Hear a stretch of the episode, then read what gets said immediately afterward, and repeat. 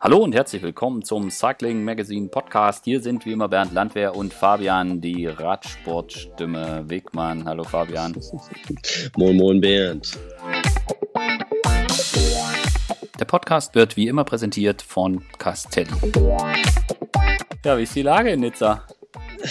Warm, warm ist es hier. Und jetzt, äh, ich bin Montag losgefahren, bin gestern Morgen, gestern Mittag bin ich hier angekommen ähm, bei knapp 33 Grad. Also könnte eigentlich nicht schöner sein. Mhm. Also heute ist Donnerstag, heute Abend gibt es die Teampräsentation und also ich weiß nicht, wie es dir geht, aber ich sag dir, ich bin froh, wenn die Startnummern dran sind, Herr Prudhomme dieses Fähnchen auf und ab winkt und die endlich fahren. Ich glaube, so geht es vielen hier. Ähm, allen, den Journalisten hier drumherum, den Veranstaltern und vor allen Dingen auch den Fahrern. Ähm, weil dieses, dieses Warten vor der Tour, das ist ja immer, ähm, das ist immer so endlos. Man kommt mittwochs an und dann hat man hier einen Pressetermin und äh, eben für die Präsentation, dann muss man nochmal trainieren, dann will man sich noch eine Strecke angucken. Und ähm, im Endeffekt ist man dann irgendwann froh, dass es wirklich losgeht. Ja, also es geht mir auch. Wobei das mit den Presseterminen hat sich natürlich alles ein bisschen einfacher für die Teams vor allen Dingen. Ähm, dadurch, dass Corona ist, gibt es im Grunde genommen nur noch nur Online-Pressekonferenzen. Ja. Ähm, das ist für die Fahrer natürlich wesentlich einfacher, weil da kann man genau sagen, so, hier, eine Viertelstunde redet jetzt Immanuel Buchmann und danach kommt Peter Sagan und danach Maximilian Schachmann und jeder hat eine Viertelstunde und dann ist das durch. Ja. Und äh, bei der normalen Pressekonferenz hat ja immer noch mal jemand immer noch mal so ein Bärenland wäre eine Frage, eine extra Frage. Dauert das ein bisschen länger, aber es ist, ja, es ist ein bisschen komische Stimmung, muss man sagen. Ähm, alle, alle wollen fahren, alle sind super gespannt, aber äh, so eine gewisse Ehrfurcht vor allem ist auf jeden Fall da. Ja, also es ist, wie du gerade gesagt hast, äh, komisch ist es. Also auch für mich komisch, weil ich nicht nach Frankreich fahre. Das erste Mal seit einigen Jahren und ich glaube in den letzten 15 Jahren war ich irgendwie, gab es irgendwie drei Jahre oder so, wo ich gar nicht vor Ort war. Das ist schon irgendwie komisch. Äh, auch dieses, als ich diesen Hotel-Button, also zum Stornieren diesen Button gedrückt habe, das fiel mir dann doch etwas schwer. Aber man muss halt eben ganz klar sagen, es macht an vielen Stellen einfach keinen Sinn. Also dadurch, dass man an die Fahrer und so kaum rankommt, äh, ist es halt, wenn man es nicht braucht, wenn man andere Wege hat, und das, da sind auch die Teams sehr kooperativ, muss man sagen, wenn man andere Wege hat, äh, mit die an die an die Fahrer und so ranzukommen, also mit denen sprechen zu können oder die Informationen zu bekommen, dann, dann ist es ja auch gut, wenn nicht alle vor Ort sind. Denn ja, Kontakt vermeiden, wissen wir ja, ist eigentlich eine ganz gute Sache. Was natürlich, ja. was natürlich bei Fernsehen und so einfach nicht möglich ist. Ja, da kannst du nicht von zu Hause aus die Bilder produzieren und die, äh, die Interviews äh, im Ziel machen. Das geht natürlich nur, genau. wenn du da bist. Genau. Ja. Aber es ist halt schon irgendwie speziell. Und ich muss dir ganz ehrlich sagen, zum Thema Pressekonferenzen, ich habe ja jetzt in den vergangenen Monaten einige Online-Pressekonferenzen äh, erlebt. Ich finde, das hat sich, also ich hätte nicht gedacht, dass das so gut funktioniert. Also es dauert zwar, also für uns Journalisten dauert es halt gefühlt länger, weil mhm. du nicht, du musst halt warten oder du musst dir den ganzen anderen Quatsch mehr oder weniger auch anhören. So, und dann hat jeder nochmal speziell seins, weißt du, so der, wenn der belgische Journalist mit dem Belgier spricht, dann hat der natürlich irgendwie eine spezifische Frage und so ist das mit allem. Und für den Journalisten dauert es länger, während du sonst halt irgendwie bei den, gerade bei den Tour de France Pressekonferenzen, da gab's, haben viele Teams unterdessen bei sich im Hotel gemacht, aber es gibt auch immer diese Pressekonferenzräume vor Ort, also da, wo auch das mhm. Pressezentrum ist. Und das war sensationell gut, weil da gab es halt kurz dieses Podiumsthema und dann konnte hinterher konnte man sich hinterher quasi den Fahrer irgendwie schnappen und dann auch zu einem anderen gehen. Für den Fahrer war das länger, für den Journalisten war das äh, das alte, das alte Modell mit vor Ort und man redet dann noch, war natürlich deutlich besser. Aber mei, es ist halt so, es geht nicht anders. Ja. ja. Und ich, und ich finde es auch ehrlich gesagt ähm, schön, wie gut die Teams das jetzt auch lösen. Also ich habe gest ich war gestern habe gestern Abend um 22 Uhr, weiß ich nicht, 15 oder sowas, habe ich einem Pressesprecher äh, eine Anfrage geschickt und ich hatte eine Minute später eine Antwort. Also das ist ja, sie haben irgendwie also irgendwie sind jetzt alle im Tourmodus und ähm, ja, ist schon ist, ist irgendwie komisch, aber irgendwie irgendwie auch cool. Ja. Hauptsache die fahren. Ja, genau. Also ähm, ich, wir, hatten ja auch, als wir hier hingefahren sind, hieß es dann auf einmal, ähm, ja, dass es zum Risiko erklärt wird. Ähm, Risikogebiet. Ähm, aber es war ist ja so, dass Deutschland es zum Risikogebiet erklärt hat. Äh, andere Länder jetzt nicht unbedingt. Ne? Und die Franzosen äh, selber sehen das auch anders, weil sie sagen, ja, das ist aber, wenn man die Zahlen genau sieht, dann ist das ist eigentlich ähm, da viel mehr als bei uns in Nizza. Äh, hier gibt es gar nicht so viel. Äh, also es ist, ist ja auch in den ähm, einzelnen Departements nochmal sehr unterschiedlich. Ne? Mhm. Das ist ja, damals bei Turniers, als das ausgebrochen ist, war das auch sehr lokal, aber ähm, ähm, ja, der ganze Landkreis wurde halt abgeriegelt, ne? obwohl mhm. es da auch sehr lokal war. Und, ja, das ist halt. Äh, man, man, man weiß nicht genau, äh, was richtig ist, ne? wie man es richtig macht. Ich, wir probieren uns halt hier möglichst, möglichst abzuschotten und möglichst wenig Kontakt zu haben, weil das wäre natürlich auch, ähm, auch sehr doof, wenn sich hier einer anstecken würde. Wir probieren immer, das immer nur, also wir haben immer, zu zweit sind wir in einem Auto und das wechselt auch nicht, also dass wir uns da nicht ja. nicht irgendwie zu nahe kommen und ähm, hatten jetzt alle auch einen Test gemacht. Waren auch alle negativ. Mhm. Ähm, das soll natürlich auch irgendwie so bleiben und deswegen liegt es an, an, jedem Einzelnen, sich da möglichst, möglichst gut zu schützen. Ne? Also ich habe gestern, gestern Nachmittag noch mit einem Fahrer gesprochen, ähm, der jetzt auch vor Ort ist und ich habe dann nur so zu, zu ihm gesagt, ich glaube, dass die Fahrer oder der gesamte Tour-Tross, aber hauptsächlich die Fahrer. Äh, ich glaube, das sind im Moment die am besten vor Infektionen geschützten Menschen Europas. Ja? so. Und äh, weil ich meine, hier ist halt schon so irgendwie, keine Ahnung, Kind im Fußballcamp, äh, Kita, arbeiten, Büro, einkaufen, so und das wird mhm. halt, das wird halt äh, versucht äh, bei der Tour halt komplett auszuschließen. Und ich finde es auch beeindruckend, wie wie konsequent die Mannschaften das machen. Also jetzt auch über einen längeren Zeitraum. Also wenn man jetzt mhm. das Beispiel Sunweb sieht, die da ja extrem, extrem starke und krasse Regeln hatten und sich da auch extrem dran halten. Äh, aber das machen ja im Prinzip alle Mannschaften so. Ja, also das finde ich, das finde ich schon toll. Natürlich, äh, sie haben natürlich auch Angst, weil sie äh, im Team ähm, mehr als einen Positiven haben, haben sie ein Problem. Haben sie ein richtiges Problem. Und das ist natürlich, äh, davor haben alle Teams Angst, ne? Keine Frage. Weil das ist jetzt, das ist jetzt die Chance, das ist jetzt das große Ereignis dieses Jahr. Ja. Ähm, viele Teams stehen auch so ein bisschen auf der Kippe und haben da Probleme und deswegen brauchen sie diese Präsenz jetzt einfach. Ja. Also einen Punkt haben wir jetzt abge abgearbeitet, was bei dieser Tour de France 2020 sehr speziell ist. ja. ähm, es gibt aber noch ein paar mehr. Und ja. äh, jetzt tauchen wir mal so ein bisschen in das Sportliche ein. Also nicht so ein bisschen, sondern das machen wir jetzt. Äh, ich habe, Herr weiß nicht, hast du schon mal durchgeblättertes Roadbook und nach Sprinter-Etappen gesucht? ja, ich habe drei gefunden. ja, genau. Inklusive Paris, gell? ja. ja, ist schon, ist schon krass. Also ich finde auch ja. das Verhältnis zwischen Mannschaften, die Top-Sprinter mitnehmen und den Chancen auf eine Sprintetappe, finde ich ziemlich krass. Mhm die werden hart umkämpft sein. Ja, also ich glaube auch bei da, wo es, also ich glaube, da kennen die auch keinen, also ich, ich glaube auch nur, wenn im Ansatz die Chance besteht, dass es da einen Sprint gibt, dann werden die Sprintermannschaften sich zusammenschließen und definitiv dafür, dafür sorgen, dass es einen gibt. Ja. ja. ja. Ähm, aber äh, wie gesagt, das Profil ist wirklich. Vielleicht, vielleicht sehen wir dieses Jahr ein paar mehr äh, Ausreißer. Das, das, das könnte irgendwie sein. Mhm. Ähm, ich bin gestern die Rue Napoleon, quasi also die, die Etappe Nizza-Sisteron, sind wir entgegengesetzt gefahren. Bin mhm. nicht außen rumgefahren, sondern habe gedacht, guck mir das mal an. Mhm. Ähm, weil die so auf dem Profil, da denkt man, ja, das ist jetzt ein Berg, äh, da geht's hoch geht und dann schon. oben ist das so ein bisschen wellig und dann äh, geht's ja eigentlich nur noch bergunter ins Ziel. Und da denkst du, also das ist schon ein wirkliches Brett. Das geht nur rauf und runter und vor allen Dingen äh, die Kurven auch. Es geht nur rechts, links, da sind kaum gerade Stellen. Also ganz zum Schluss, klar, die letzten, letzten Kilometer, die sind ein bisschen flacher, aber bis dahin ist das wirklich, äh, das geht ja von null erstmal auf 1000 Meter hoch oder 1200, knapp 1200 Meter hoch. Ähm, das, das kann man nicht wirklich als Sprinteretappe sehen, ne? Ja. Ja, ja und so gibt es äh, so gibt's einige Dinger, ja. Also das ist schon, das ist schon heftig. Ich bin ja, auch. Also die, die, die, die erste Sprintetappe ist im Grunde genommen äh, auf der Ile de Ré. Das, das ist die zehnte Etappe.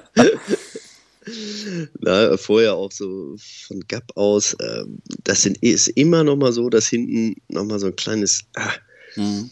äh, kleiner, kleiner Zacken ist. Ähm, nach Lavur, die siebte Etappe, auch da, ne, da, da geht es halt hoch auf, auf 800 Meter zwischendurch. Also das sind, ähm, das sind alles keine Rolleretappen. Ja.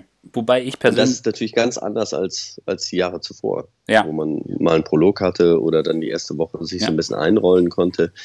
Ähm, also die ersten vier Etappen sind hammerschwer.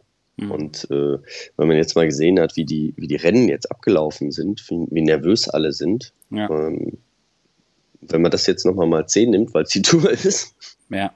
Ähm, da bin ich wirklich gespannt. Also, äh, und diese Anspannung merkt man jetzt auch mhm. unter den Fahrern. Ne? Die wissen das auch alle. Also ich denke auch, dass es echt speziell ist und ich persönlich glaube ja, dass es am ersten Tag einen Sprint geben wird.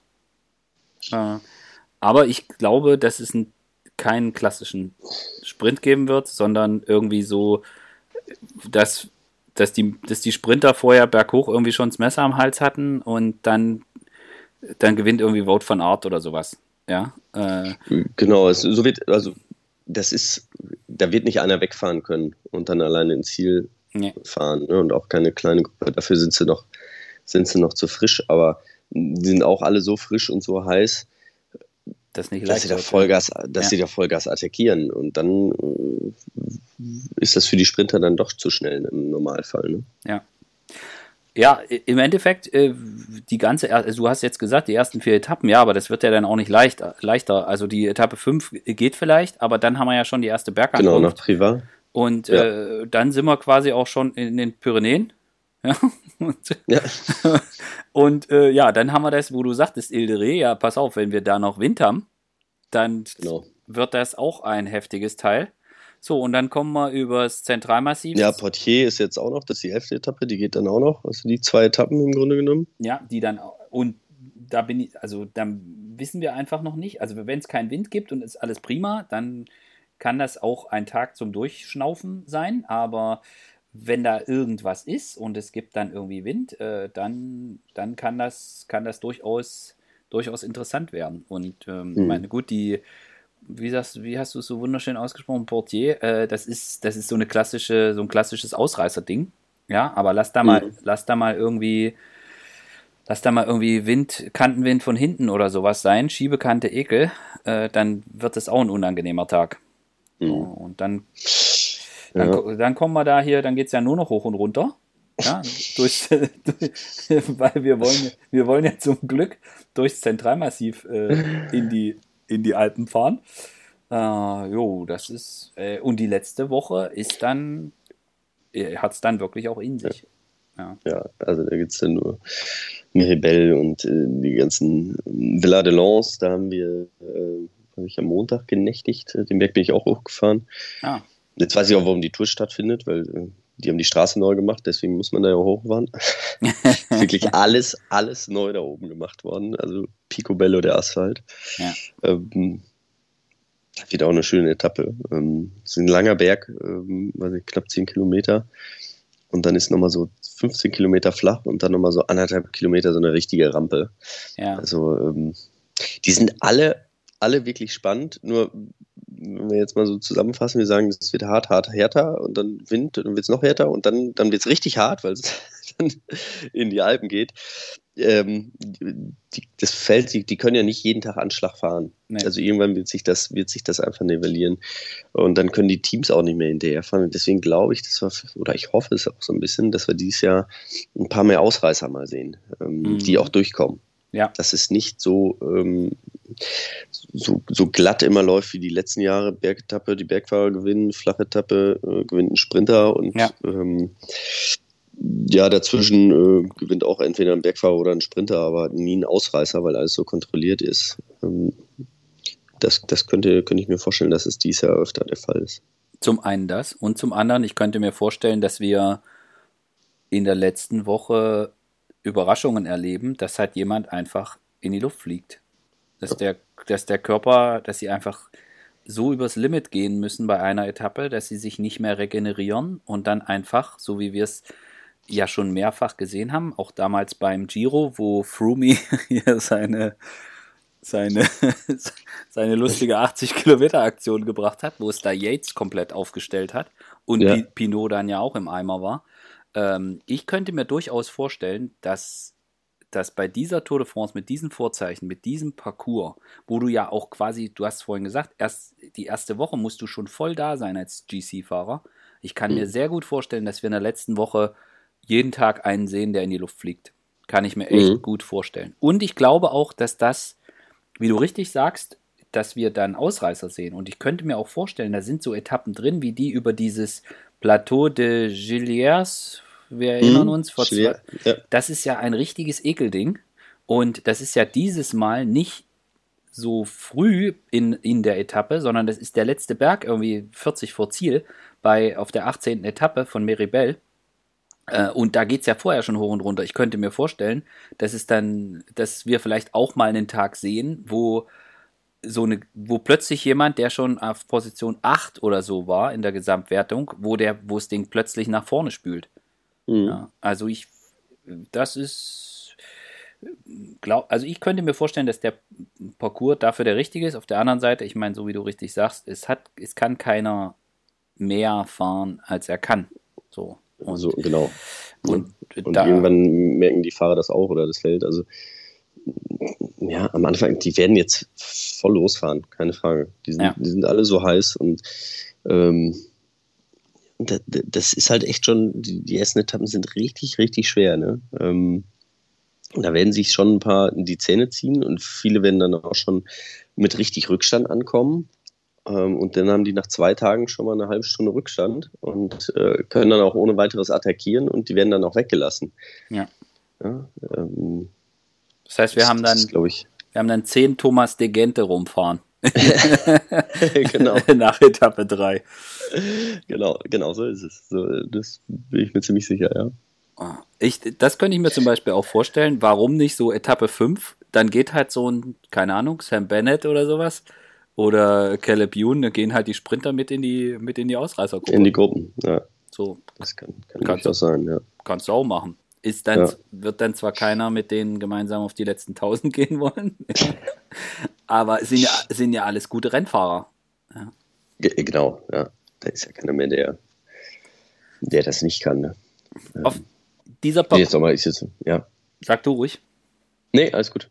So, so, so toll wie der Parcours ist, äh, für einen ist der nicht gut. Nämlich für unser Emu Nationale. Weil das ist jetzt, für den wäre es besser gewesen, wir hätten erstmal fünf Tage easy eingerollt. Ja, auf jeden Fall. Äh, ja, fürs ganze Team, ne? Max fährt jetzt auch. Ähm, hatte sich das Schlüsselbein gebrochen vor drei, zwei Wochen. Ähm, steht jetzt hier am Start. Ähm, sieht ganz gut aus. Also ähm, ich, ich äh, glaube nicht, dass er allergrößte Schmerzen noch hat. Ähm, aber für die, äh, gerade wenn es jetzt so nervös losgeht, ist es es wäre schon schöner, wenn es ein bisschen ein flacheres Einrollen wäre. Mhm. Ja, also ich meine, gerade die Bilder, die wir da gesehen haben mit Emo, äh, dass er quasi nicht alleine aufstehen konnte und dann auch ins Krankenhaus im Rollstuhl und so, puh, also so eine fiese, mhm. so eine fiese Rückenprellung. Ich meine, dass er die mit dem Training aussetzen musste und so weiter, das ist ja auch klar. Also ihm fehlt das, er kann nicht bei 100 Prozent sein. Aber es, ist, es wäre es wär halt ihm zu wünschen, dass er wenigstens schmerzfrei Radfahren kann. Aber da ist es natürlich echt heftig, dass es dann gleich, gleich in der ersten Woche so losgeht. Ja. Also er muss ja gucken, dass er mit dem Besten irgendwie mitkommt und hoffen, dass die sich alle so ein bisschen noch neutralisieren am Anfang. Ja.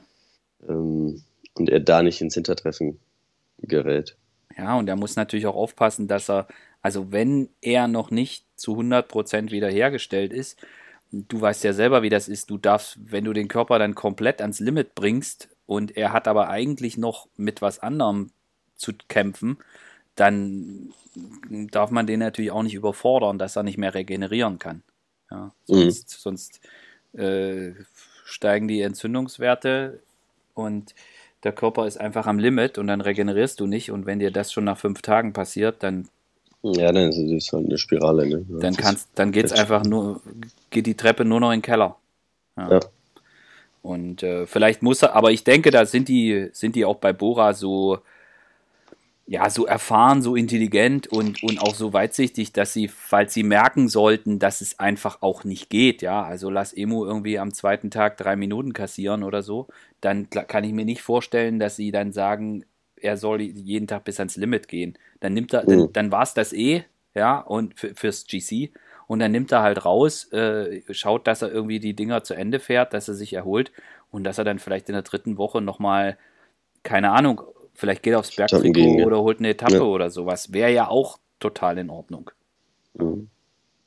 Aber gut, das äh, wir, wir wissen es nicht, ja, und wir können nur die Daumen drücken, dass das, dass das halbwegs funktioniert. Aber das ist ja, ja. das Krasse, das gilt ja für nicht nur für Emu.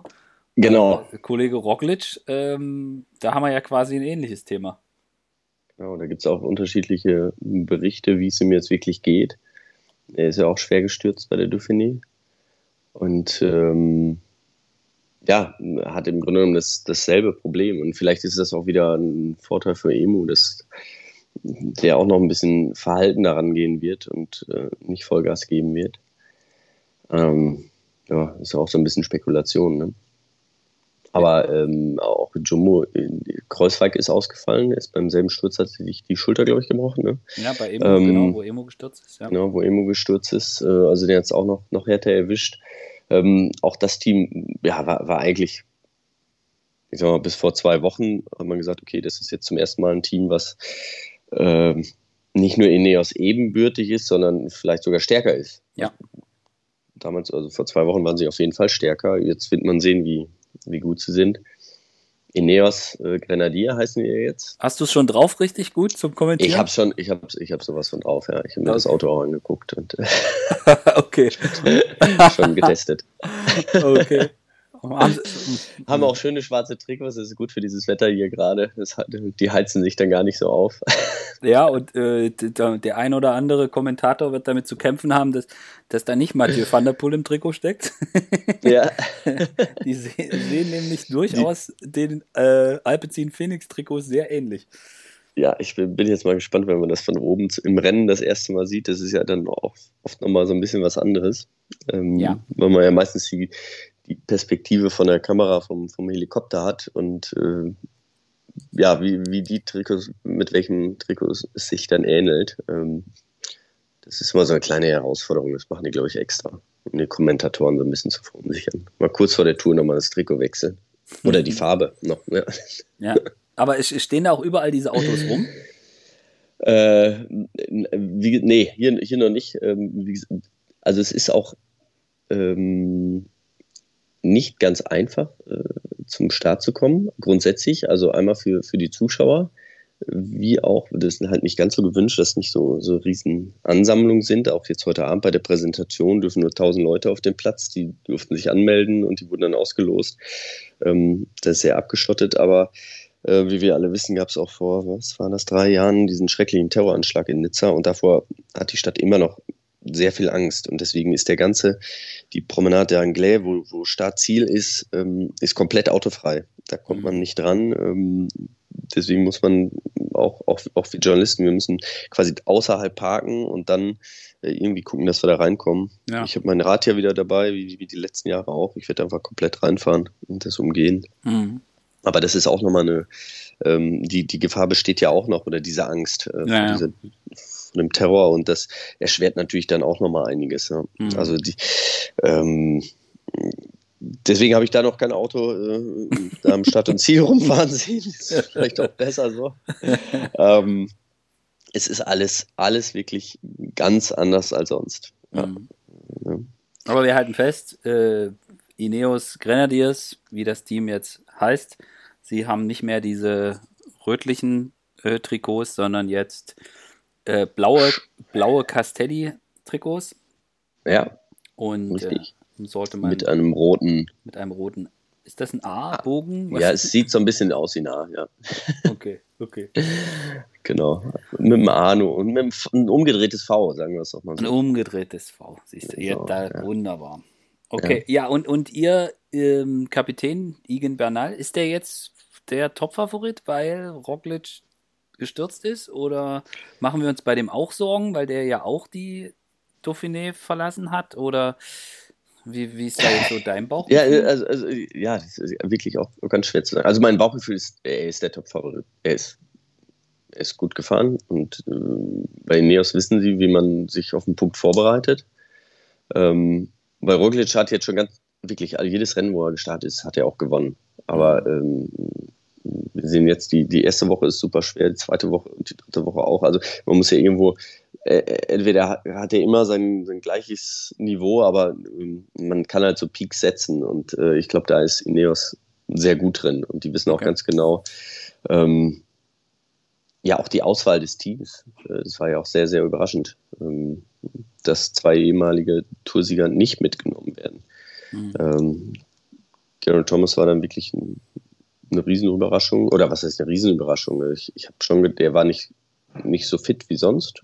Ähm, man hat gesehen, dass er nicht vorne mitfahren kann, aber ich hätte schon gedacht, dass man ihn als erfahrenen Fahrer, als Road Captain dann mitnimmt, weil da hat ähm, Herrn Bernal halt nicht, noch nicht diese, ähm, ja, die, die ganze Erfahrung. Ähm, mhm. natürlich haben sie einen Luke Rowe dabei oder auch einen Michael Kwiatkowski, der jetzt äh, ja, schon lange Jahre dabei ist und auch genug Erfahrung hat. Aber ich dachte, da hatte ich schon gedacht, dass sie äh, G da mitnehmen. Mhm. Und ähm, ja, es ist bei allen, allen drei Mannschaften, also Ineos, äh, Jumbo Visma und Bora und Skrohe, so, so, so ein Fragezeichen dahinter, mhm. was vor zwei Wochen eigentlich bei keinem da stand. Mhm. Da, da, sagt man, okay, die sind jetzt hier auf einer Linie, auf einer Augenhöhe. Ähm, aber da sind wir vielleicht in, äh, oder sind wir auf jeden Fall in ein paar Tagen schlauer. Ja. Also ich, ich sehe die, also mich hat es auch überrascht, mit, dass sie diese Entscheidung getroffen haben, G und Frumi rauszulassen aus dem Tourkader. Ich finde es aber konsequent und mir hat es imponiert, dass sie die Entscheidung so getroffen haben, dass sie nicht sagen, wir haben jetzt zwei, äh, zwei ehemalige äh, Toursieger, auch wenn jetzt Froome das Team verlässt, ähm, mhm. und dass sie dann sagen, sie nehmen sie mit, sondern dass sie da knallhart äh, entscheiden und es nicht machen, finde ich sehr beeindruckend.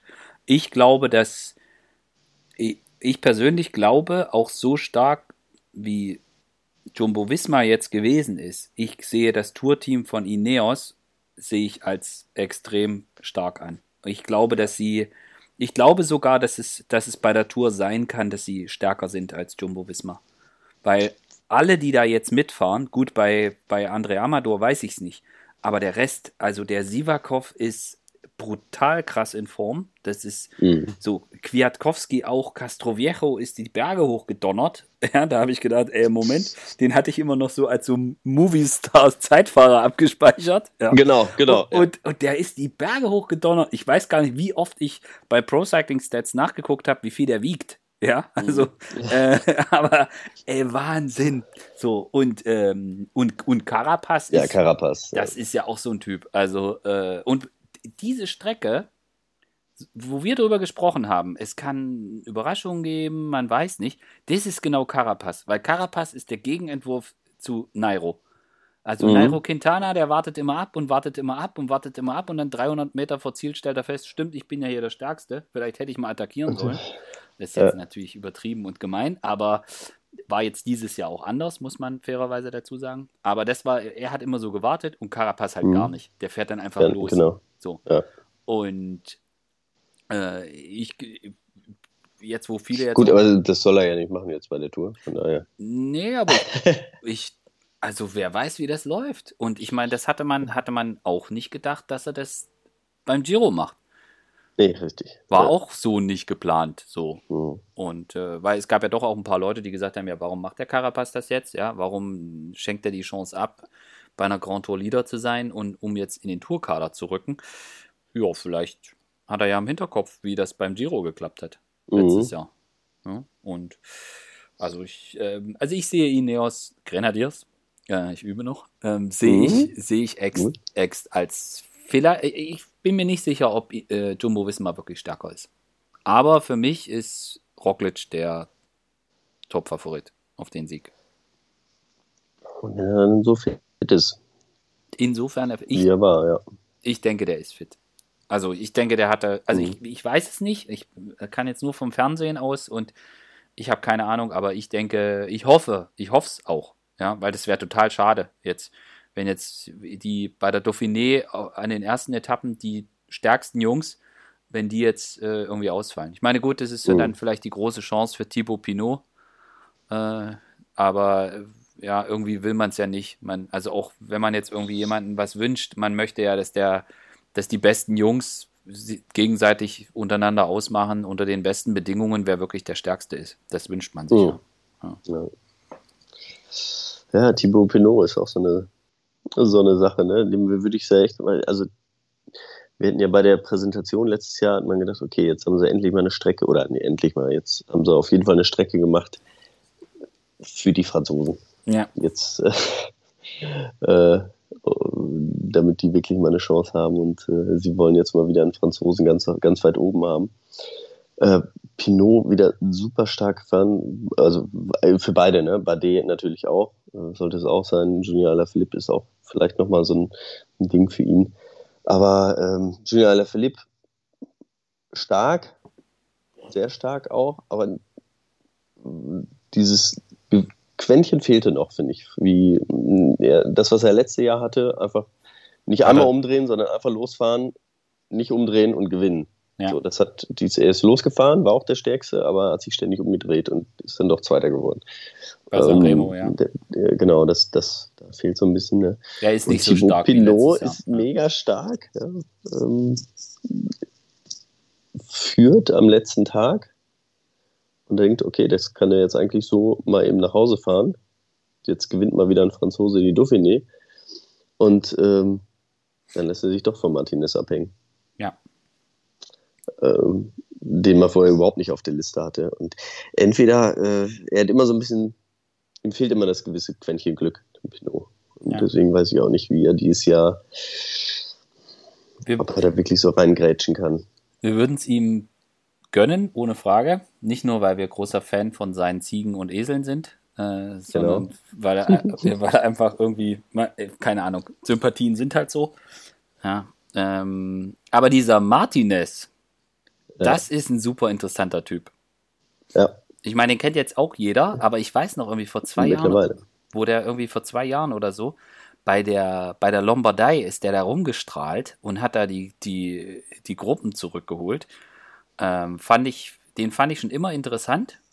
Mhm. Und ich, das ist auch so ein, bei ihm hat man irgendwie das Gefühl, der ist noch nicht so, setzt seine Kräfte noch nicht so kalkuliert ein, sondern das ist dann irgendwie so, boah, jetzt habe ich Form, jetzt muss das raus.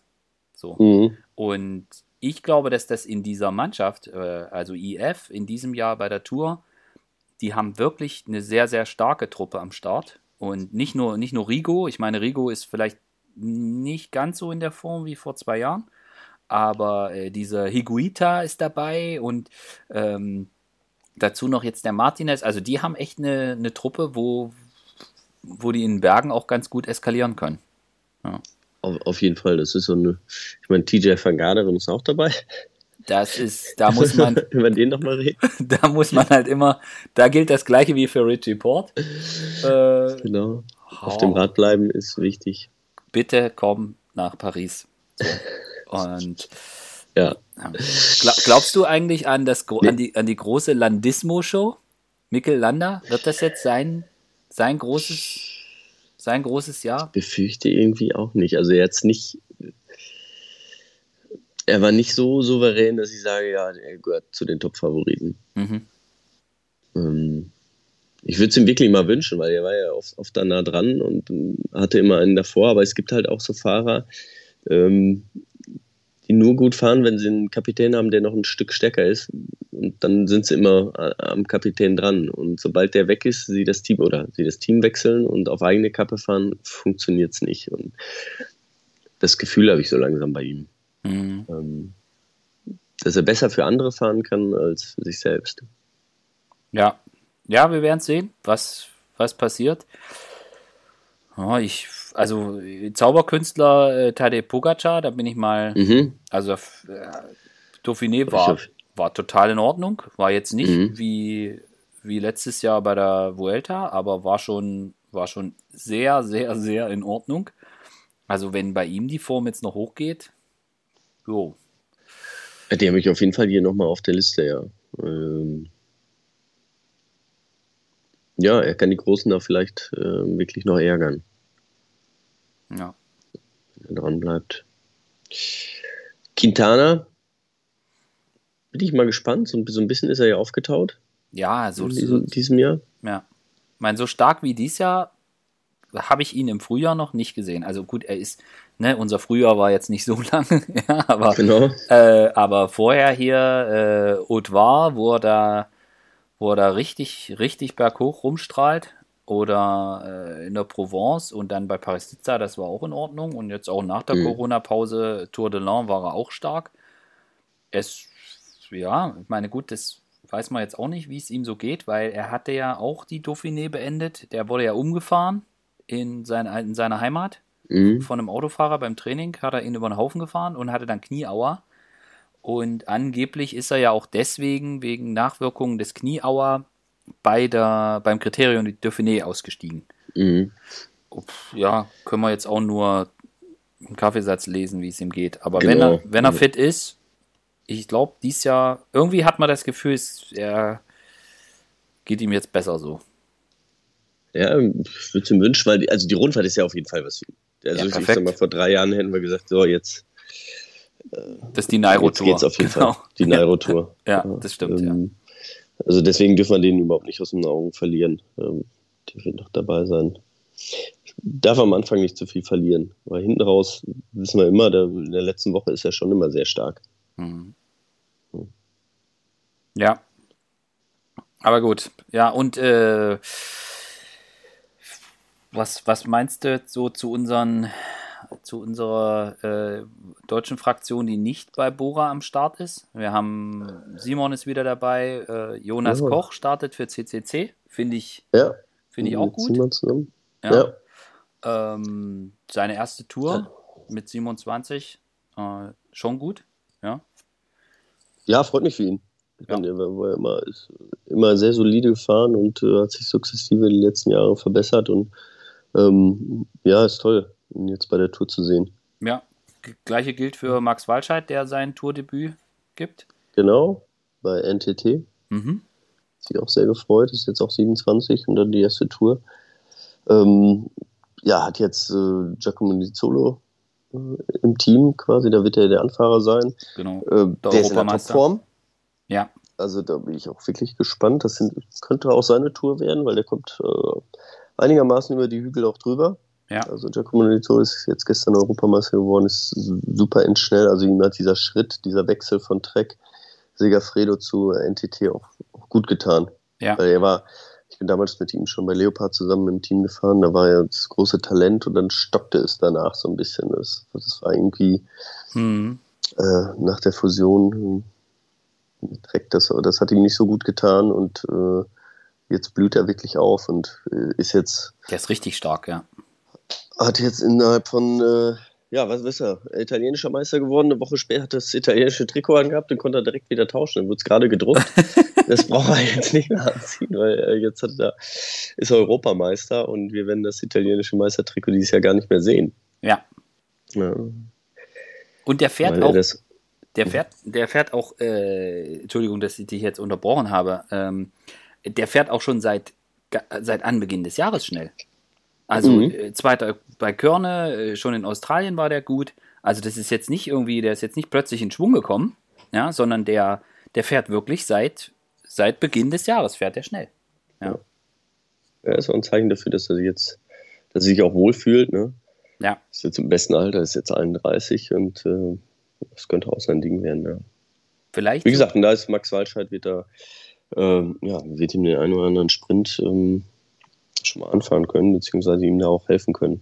Ja. Max hat ein großes Kreuz, da hat er viel Wind an. das ist richtig. Der Parcours der Tour ist jetzt für Max nicht so ideal. Aber- Nicht wirklich, das stimmt. Es wird ein hartes Brett für ihn, aber Aber ich muss dazu sagen, mir hat extrem imponiert, wie er die Vuelta im vergangenen Jahr zu Ende gefahren ist. Mhm. Das war auch eine absolute Kackrundfahrt für jemanden, der irgendwie 90 Kilo auf die Waage bringt. Und äh, der ist das Ding, der ist das Ding zu Ende gefahren. Ja, Ja. Also Hut ab. So. Und, ja, Nizzolo ist für mich auch jemand, ganz ehrlich, wo ich glaube, der könnte ums grüne, Grüne Trikot, dieses Jahr Mhm. ein ganz heißer, ganz heißer Kandidat sein. Ja. Aber Ja, auf jeden Fall. wäre ja auch mal geil, wenn da mal Spannung reinkäme. Der, genau. Der, wird es dieses Jahr, glaube ich, auch. Ja, Also da bin ich mir, bin ich mir, ähm, bin ich mir sicher. Das, äh, wir müssen mal gucken, Aert ist mit Sicherheit auch ein, ein großer Anwärter. Da müssen wir mal gucken, wie viel wie Freiheiten viel der darf kriegt. er? Genau. Wie viel darf er? Ähm, aber ähm, ja, Peter Sagan ist super gefahren auch wieder, ja. Ja, Keine Frage, aber ähm, wirkt nicht so wie in den vergangenen Jahren. dieses, genau, äh, dieses, dieses Siegergehen irgendwie, das ist ihm so ein bisschen abhanden gekommen. Wobei, das braucht man ja jetzt, er, er muss ja nicht jede Etappe gewinnen, um Nee. das grüne Trikot zu ge- kriegen. Und das ist wiederum ein Vorteil. Deswegen, Ja. da hatte er halt extrem viel Erfahrung. Und ähm, solide ist er. Und das ist das ja, was man, wenn man ein Trikot, so ein Wertungstrikot haben will, das ist das Allerwichtigste. Es geht nicht darum, ein oder zweimal zu gewinnen, sondern man muss jeden Tag vorne mit dabei sein, Ja. um stetig Punkte zu sammeln. Machen wir mal unsere deutschen Starter noch Genau. voll. Also Niki Arndt ist wieder Road Captain Bei bei Sunweb. Sunweb. Dann haben wir Gringo und Nils bei Israel.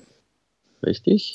Und äh, Roger Kluge und Dege sollen die Pocket Rocket zum Abschuss in Stellung bringen Äh, bei, genau. bei Lotto. Suda. Suda. Ja. Und ähm, ja, dann also über unsere beiden CCC-Jungs haben wir schon gesprochen, Simoni und Jonas Koch. Und dann Haben haben wir Toni Martin noch Toni bei Jumbo Wismar. als die Lokomotive.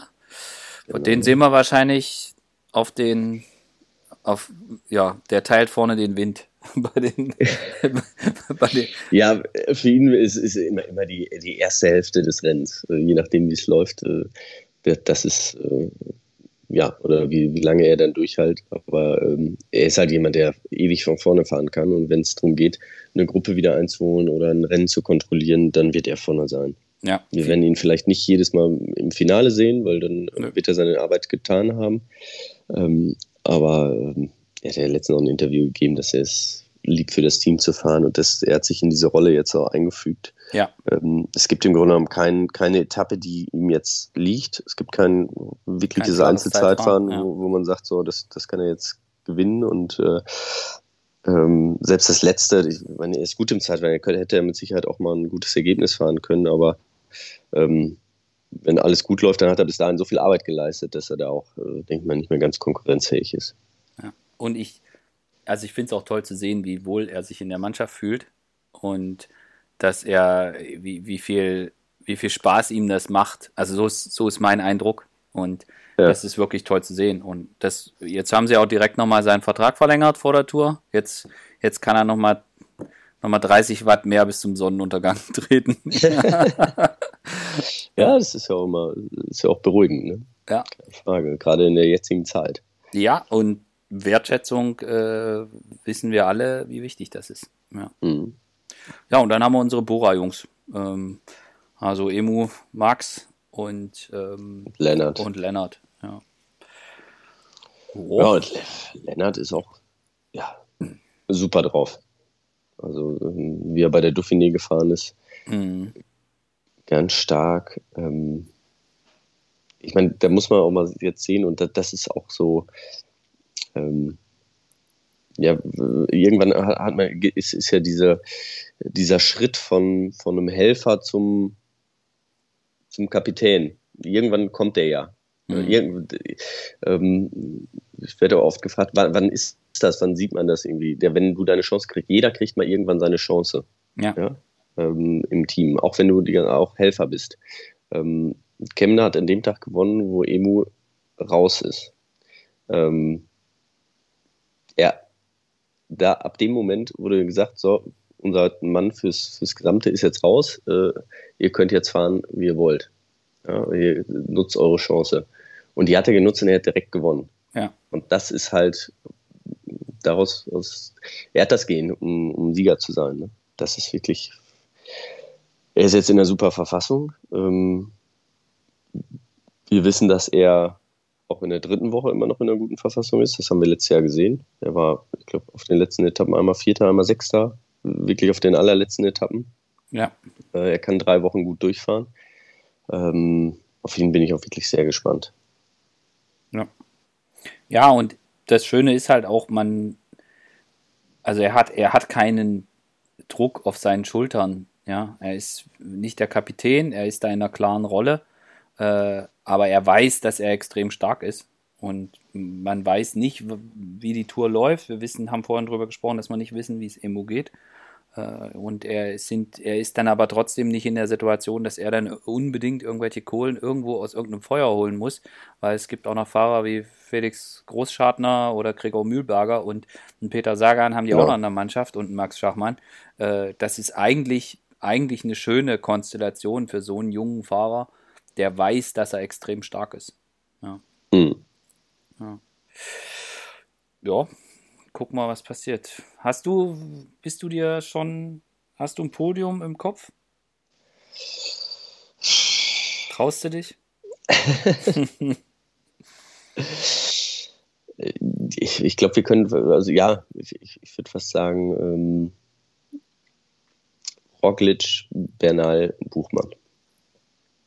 Also du Du, du schickst jetzt die Stoßgebete für Rückengesundung. jeden Abend kein Himmel. So ist es. Ich, äh, ja, also ich, ich tippe auch auf Roglic, in der Tat. Äh, ja. Ich, ich, äh, ich glaube nicht bei Emu, dass das, dass es gut geht. Einfach, keine Ahnung, mhm. kann ich nicht belegen, weil ich weiß nichts, keine Ahnung. Einfach Bauchgefühl. Ich sag, Roglic gewinnt. Äh, Carapaz wird Zweiter. Okay. Und wir haben ein, ein, komisches, ein komisches Podium. Da steht dann irgendwie noch, ich weiß nicht, Pogacar. Thibaut Pogacar Land. Nee, ich glaube, äh, Thibaut gewinnt drei Etappen, aber er hat einmal irgendwo Pech mit einem Platten und verliert 20 Minuten, keine Ahnung. Irgendwie so, weißt du, so Plateau de Tilliers implodiert das Hinterrad und er steht dann da und Madio fährt vorbei, weil er gerade schreit und es nicht mitkriegt oder sowas. Irgendein, irgendein, irgendein Mist passiert. Ich wünsche es ihm nicht. Wegen mir kann er die Tour gewinnen. Aber ich weiß nicht. Ich denke, wir haben dann irgendwie so einen Pogacar oder Daniel Martinez oder Mikel Landa. Irgendwie so jemand steht dann da noch drauf. Und ich glaube, Julien Alaphilippe gewinnt das Bergtrikot. Ja. Und Giacomo Nizzolo grün. So. Und Giacomo Nizzolo grün, okay. Und jetzt können hinterher mir alle, mir alle wunderbar sagen, wie, wie, dass ich keine Ahnung von Radsport habe. ja. ah, gucken wir mal. Also ich habe Bock, wegen mir kann es losgehen. Wie gesagt, ich muss ja. diese zwei Tage müssen wir jetzt irgendwo, oder heute Donnerstag, heute Abend Teampräsentation, morgen ist noch, übermorgen mhm. jetzt endlich los. Äh, irgendwie müssen wir jetzt den Tag noch rumkriegen. Äh, ja. dann sollen Ich werde mich jetzt gleich aufs Rad setzen, werde immer den Col de S hochfahren. Dann werde ich gucken, oh. ob ich da irgendwo duschen kann und dann äh, werden wir mal äh, die Teampräsentation moderieren. Sehr gut. Also für alle, die es noch nicht wissen, Fabian, du hast wieder so ein blaues Mikrofon vorm Gesicht und bist im ersten zu hören, jeden Tag. Genau so ist es. In der ARD. Unter der Woche immer so ab 16 Uhr. Ähm, bei den schweren Etappen auch früher und am Wochenende sind wir so drei, vier Stunden auf dem Sender. Ja. Dann, ja, wir wir hören voneinander und mal gucken, wie wir es während der Tour jetzt hinkriegen, dass wir vielleicht noch eine Folge aufnehmen. Ähm, genau, werden wir sehen, wie, machen wir stressig. Sonst machen wir es aus dem Auto mal raus. Ja, also Autofahren werden wir hier genug. ja, das ist, da muss, das ist, das ist auch das, was ich definitiv nicht vermissen werde. Das kann ich mir vorstellen. Boah, das ist jedes Jahr. Sie hat sie letztes Jahr schon gesagt, da 8000 äh, Kilometer hatten wir dann am Ende, ja. während die Fahrer dreieinhalb hatten. Ähm, gibt ja auch nochmal so Transfers, ja, wenn wir dann von vom, vom Baskenland da oben ja. zu Ilderé, das sind, äh, da fliegen die Fahrer und dann das müssen wir dir am Ruhetag mal eben so nochmal im Auto wegdrücken. Ja. Und das ist. Da haben wir bestimmt genug Zeit. Wir müssen gucken, ob das Netz genug, gut genug ist und dann ähm, ja. können wir uns unterhalten. Und dies Jahr muss man noch dazu sagen, ist dieser vom La Planche de Belleville nach Paris. Das ist dies Jahr gar nicht so weit wie in Nee. den vergangenen Jahren. Da hatten wir mal schlappe 1000 Kilometer am vorletzten Tag. Richtig, das geht sogar noch. Ja. Ich kann mich an das eine Jahr erinnern, da war, als ich äh, für die ARD bei der Tour war, da hat, das war das Jahr mit, ähm, mit Floyd Landis und da war irgendwie in, ich weiß gar nicht, wo da, wo da die letzte Etappe zu Ende ging. Auf jeden Fall, es war ultra spät, als ich da losgefahren bin und ich habe echt, weiß ich nicht, 20 Mal angehalten und Liegestütze gemacht und bin auf dem Parkplatz gesprintet und äh, dass ich, dass ich nicht einpenne auf dem Weg nach Paris. Und weil das waren irgendwie auch so ewig weit, war dieser Transfer. Und das habe ich immer, das habe ich immer in schlechter Erinnerung. Deswegen ist so, der erste Blick geht immer so auf diese Karte mit, wie lang ist der letzte Transfer? Und äh, letztes Jahr war ja schon extrem krass. Aber Ja, dies, ja. dies Jahr geht es jetzt nicht so weit. Ja. Nee, richtig. Naja. Dann, ja, wünsche ich dir viel Spaß. Wir hoffen, dass alle gut durchkommen. Wir hoffen vor allen Dingen, dass alle bis nach Paris kommen. Das, äh, ne? Genau, alle gesund bleiben. das ist das Das Wichtigste. ist, das ist, das ist glaube ich, erstmal das Wichtigste, wo wir dran denken müssen. Ja. Und dann, ja, ein bisschen freuen auf den Sport. Äh, ist, wer hätte das vor drei Monaten gedacht, dass wir dieses Jahr eine Tour de France haben? Ja. ja, richtig. Also von daher. Müssen, wir die Kann es Par- jetzt losgehen? müssen wir die Party feiern, solange wie sie läuft. Genau. Mit Abstand und Maske. Das sowieso. Ich habe äh, hab genug dabei. Ich bin ja so einer, der die Masken auch ständig verliert irgendwie und überall hinlegt. Deswegen habe ich äh, 55 Masken jetzt hier noch. Sehr gut. Ja, die ersten fünf sind schon weg. Oh, In jeder Tasche, in jeder Trikottasche, in jedem Auto habe ich was deponiert. Ja. sehr gut. So soll es sein. Das, am besten wäre irgendwie so eine Halterung, wo die direkt mit an der Akkreditierung dran ist, die Maske. Äh, ja, Oh, da sagst du was, ja. Das wäre eigentlich so die beste, Idee. das wäre so die beste Variante. Weißt du, so wie wo diese, diese Kärtchen, die man dann immer hat mit den mit den Startnummern Rücken- und den Teams, genau. Mhm. Und äh, ich, ich weiß nicht, ob das noch so war. Früher bei der ARD gab es dann auch so ein Kärtle, was du auch mit dran machen konntest, wo die ganzen Telefonnummern von den äh, Mitarbeitern Ja, so genau. drauf Ja, standen. ja, gut, heute ist ein Telefon, da ist alles drin. So, ja. Ja. das war gut. Früher, als ich da, da gab es noch kein iPhone. ah, schön. Ja, das ist ein bisschen analoger. Ja, das ist wahr. Fabian, viel Spaß. Ähm, danke, dass wir, dass wir gesprochen haben und das machen wir jetzt auch die nächsten Tage. Und ja, allen, allen Zuhörern wünschen wir auch viel Spaß mit der Tour de France. Genau, wünsche ich euch auch. Ähm, ich hoffe, dass es allen Spaß machen wird. Also ein Spektakel wird es auf jeden Fall. Definitiv. Kann losgehen. Wunderbar. Bis dann. dann. Ciao. Ciao.